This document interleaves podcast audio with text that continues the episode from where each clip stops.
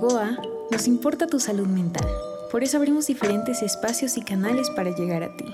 Bienvenidos a nuestro podcast. ¿Qué tal amigos? Buenas noches. Bienvenidos a este nuevo episodio en el que vamos a cerrar justamente el, ah, el tema que habíamos hablado en nuestro episodio anterior sobre toda la movilidad que genera el fin de año. Y un tema importantísimo y que viene ligado justamente es el de cómo planteamos o cómo nos planteamos los objetivos para el siguiente ciclo, para el siguiente año. Tenemos solamente que plantear los objetivos, tenemos solamente que proponer los objetivos, tenemos solamente que mencionar los objetivos ¿Cómo es el tema? Te doy la bienvenida, Joaquín. Buenas Hola, Rodrigo, ¿cómo estás? Buenas noches a todos nuestros seguidores.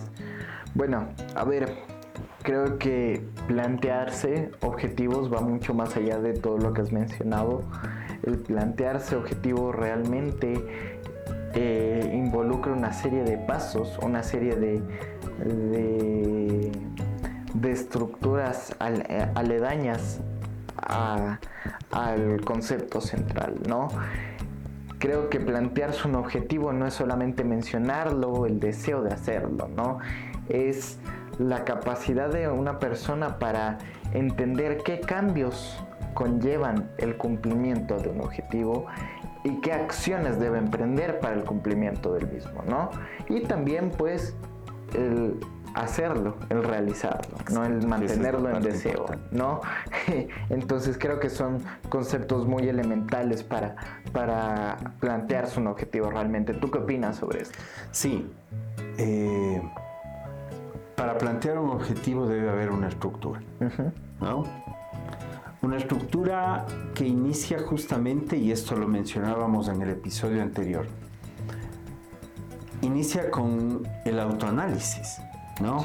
Con la autocrítica, con la reflexión sobre todo lo que nos dejó el año que termina. ¿Qué nos permite esto? Identificar justamente las áreas de mejora para el próximo año. Correcto. Sin esta, sin esta identificación eh, sería, ah, ¿cómo decirlo? Sería mm, vano decir este año quiero hacer esto, quiero hacer lo otro, porque sería apuntar o disparar al aire prácticamente. Y no solo eso, sería plantear objetivos para una persona que ya no eres, ¿no? Exacto. Sería eh, plantear objetivos para, en este caso, el Joaquín del 2023, del 2022 o del 2003, que ya no soy, ¿no? Es, sería plantear objetivos para una persona que no existe. Un tiro al aire, como lo mencionaste tú, ¿no? Entonces... ¿Qué eh, hacemos ya con el objetivo entonces? Cuando identificamos quiénes somos, como, como tú lo has dicho, y cuando identificamos en qué hemos fallado o en qué debemos mejorar. Justamente es, deberíamos empezar a analizar con el objetivo qué valores quiero obtener, qué valores tengo y qué valores deseo modificar, ¿no? Eh, aquellos aprendizajes que deseo adquirir y aquellos que ya tengo. Y con esto, con esta persona que soy actualmente, pues empezar a ver qué áreas de mi vida debo cambiar o voy a cambiar. No, no el debo, discúlpame, lo elimino, sino quiero cambiar, deseo cambiar y voy a cambiar. ¿No? Y para esto yo le ligaría a lo que tú dices, también con las prioridades. Sí. ¿Qué es prioritario? Que es algo que casi nunca hacemos. Correcto. Solamente planteamos objetivos, pero no nos ponemos a pensar qué es lo prioritario, qué es lo importante para mí en este momento. Correcto, sí, pero aquí yo te planteo una, no una disyuntiva, sino una también una característica específica que creo que yo eh, deberíamos considerar al plantear un objetivo y es que estas prioridades sean propias, ¿no? Sean mis prioridades, no las que otro me impone, no las que un, eh, un tercero, sea quien sea, me las impone. Porque de esta manera el objetivo se va a modificar y lamentablemente posiblemente no sea funcional para nosotros, ¿no? Para la persona que se está planteando el objetivo. ¿Sí? Ahora, otra cosa que, considero yo que es esencial es ser realista con el objetivo, ¿no? Ya lo mencionamos un poco en, nuestro, en el episodio anterior que si desean pueden ir a verlo. Eh, nuestro sí para complementar este nuestro editor en jefe pues lo pondrá ahí seguramente en el video el que es tan tan bueno con este tipo de cosas que no lo manejamos nosotros. Es ser específico y ser realista, ¿no? El objetivo no debería ser, bueno, yo quiero llegar a ser Brad Pitt, ¿no? Y sino, a ver, yo quiero cambiar, no sé, em, el dejar de despertarme a las 11 de la mañana porque sé que me retrasen mis deberes, sino, bueno, puedo despertarme 8 de la mañana durmiéndome más temprano porque sé que me puedo dormir más temprano y despertarme a las 4 de la mañana como lo hacen otras personas, no me va a funcionar. ¿No? Entonces, este aspecto de ser realista y ser específico nos puede ayudar muchísimo en un objetivo, ¿no? Y aparte de ser realista y específico, yo te diría que los objetivos deben ser claros. Sí, sí, justamente. Deben ser claros, porque en, psicoterapia, por ejemplo, esto te, cuento a ti y les cuento a nuestros seguidores. En, ah, dentro del proceso psicoterapéutico de la línea cognitivo-conductual, que es la que yo manejo y con la que trabajo, para trabajar justamente con las personas el planteamiento de objetivos, hay una técnica que se llama análisis de medios y fines. ¿Ya? ¿Qué quiere decir? Que lo primero que debemos buscar, observar, analizar, es los medios de los que dispongo para plantearme los objetivos a los que quiero llegar. ¿Por qué? Porque lo que tú decías, quiero ser Brad Pitt o quiero tener el Ferrari este año o quiero comprarme el, el Rolex que siempre he anhelado. A ver, ¿es un objetivo?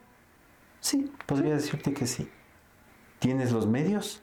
No. No, claro. Entonces, toda esa distancia entre el objetivo planteado y los medios de los que dispongo para alcanzar ese objetivo se llena de conflicto. Correcto.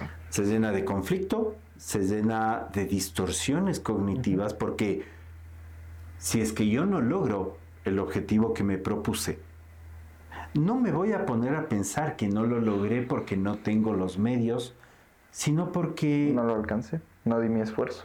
Exacto, o porque no sirvo, o porque no soy lo suficiente.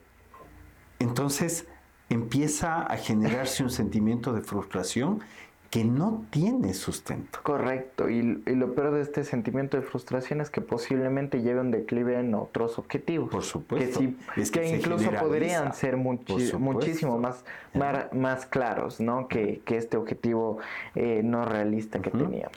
Acordémonos también que dentro de, la, del abordaje eh, cognitivo-conductual, es importantísimo trabajar la culpa.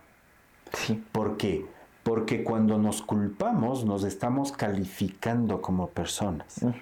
Entonces hay que separar esa luz, esa, eh, esa línea hacia el individuo, hacia mí mismo, calificándome como lo peor, y dirigir ese objetivo hacia qué? Hacia el evento. Correcto. Eh, el momento en el que creo que logramos esto, esta, esta división del evento con quién soy, pues de, evitamos que todo este, este maremoto, esta, este cúmulo de cosas que se origina de la culpa, eh, pues ocurra, ¿no? ¿Qué más le hace a un objetivo válido, Joaquín? Yo ¿Qué creo otra que característica? Establecer plazos. Así es. Pero esto que estos plazos, como lo mencionamos igualmente en el episodio anterior, sean flexibles, ¿no? Entonces, esta capacidad para establecer plazos no solo porque es importante. A ver, creo que es importante porque nos permite fijarnos una fecha eh, aproximada, tentativa, y no lo dejamos al aire, ¿no? Porque eso es lo que muchas veces sucede, ¿no? O sea, el decir, bueno, si yo voy a cambiar mi dieta y, y lo digo así, ¿no? Pero si es que no decimos, bueno, voy a, a ver si es que hasta febrero asisto al nutriólogo y pues veo qué cambios tengo que hacer acompañado de él, que es el especialista, ¿no? Entonces, esto ya es un objetivo. Hasta febrero voy a ir al nutriólogo. en lugar de solo decir, voy a ir, algún día he de ir y voy a ir. Acordémonos que, que nos podemos plantear un montón de cosas, pero si las dejamos en el planteamiento, claro, esto se puede ir hasta diciembre donde claro. comemos más eh, definitivamente y nos acordamos y volvemos otra vez, y a la culpa planteamos la, cita al nutriólogo. Claro y la dejaremos que pase otro año. Entonces, esto que, mencionas tú, el de establecer plazos, es fundamental porque ¿qué nos permite el establecer plazos, el fijarnos plazos. Permite enfocarnos, estar atentos y ser consecuentes con el progreso que vamos teniendo. Correcto, y esto también es muy bueno, ¿no? Porque es justamente con otro de los aspectos que yo considero importantes en un objetivo, que son los pasos pequeños, ¿no? ¿Por qué son importantes los pasos pequeños? Porque son los más evidentes o los más trazables de ver, ¿no? Los que nos permiten mantener un progreso, los que nos permiten mantener una evidencia de este progreso y de que podemos alcanzar el objetivo, ¿sí? Entonces, eh, esta evidencia también es muy importante porque sabemos que estamos realizando acciones para alcanzar el objetivo eh, a largo plazo, ¿no?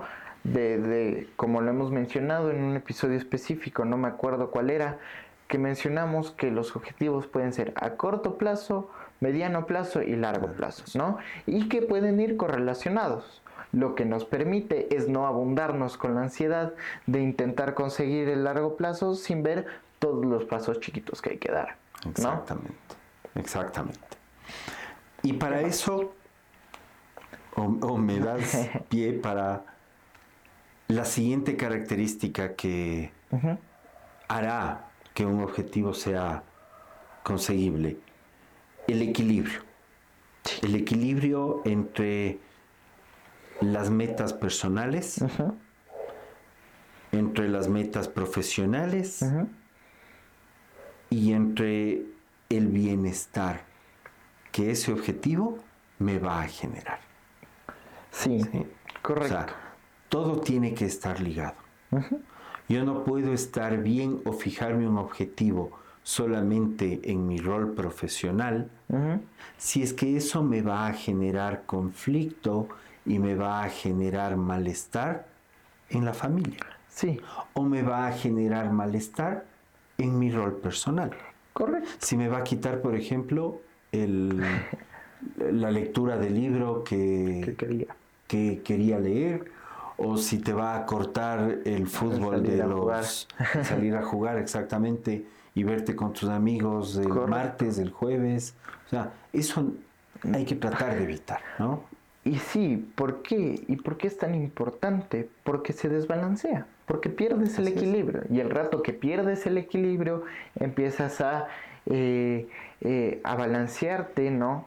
Entre, entre uno y otro, y al final terminas perdiendo ambos, ambos aspectos, ¿no? Que es el riesgo que corres. Claro.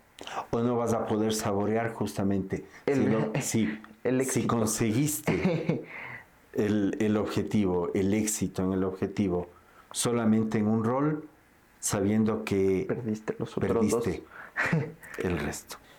Y justamente, Rodrigo, algo que mencionas ahorita, que es algo que se pierde si perdemos el equilibrio, es la capacidad para celebrar el logro, ¿no? Aunque este debería ser el último paso para un, objetivo funcional, creo que es importante mencionarlo ahorita, porque creo que con lo que mencionaste logramos identificar lo importante que es celebrar, el logro de conseguir el objetivo. ¿Qué te parece?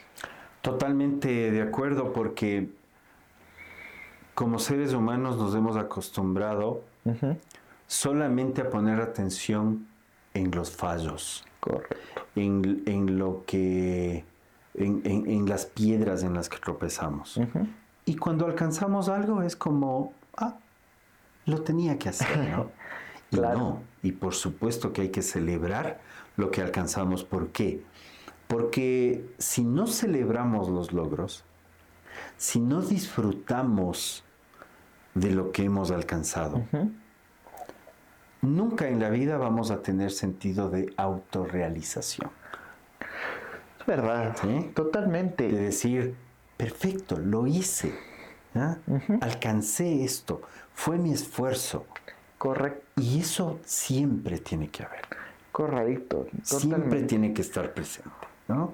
Porque refuerza la motivación. Justamente eso te iba a decir. Refuerza el compromiso, fortalece el autoconcepto y me lleva al sentido de autorrealización. Correcto, y, justamente al reforzar la motivación, el autoconcepto va a permitir que sigamos pensando, sigamos desarrollando o planteando objetivos, porque sabemos que ya logramos uno y que nos impide conseguir el resto con el mismo método, ¿no?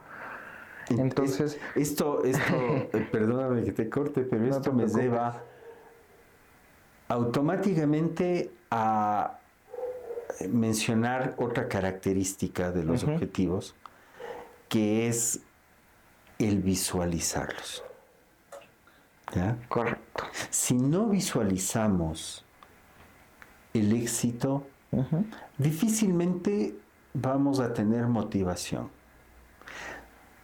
Si yo planteo un objetivo y después digo, ah, no, pero esto está muy difícil, está muy complicado, si meto la famosísima frase de, y si pasa esto, y si pasa el otro, y ya, ahí se Hasta ¿no? Claro. Entonces, la visualización del éxito hace que ese compromiso para alcanzar el objetivo se fortalezca. Sí, correctamente. Sí.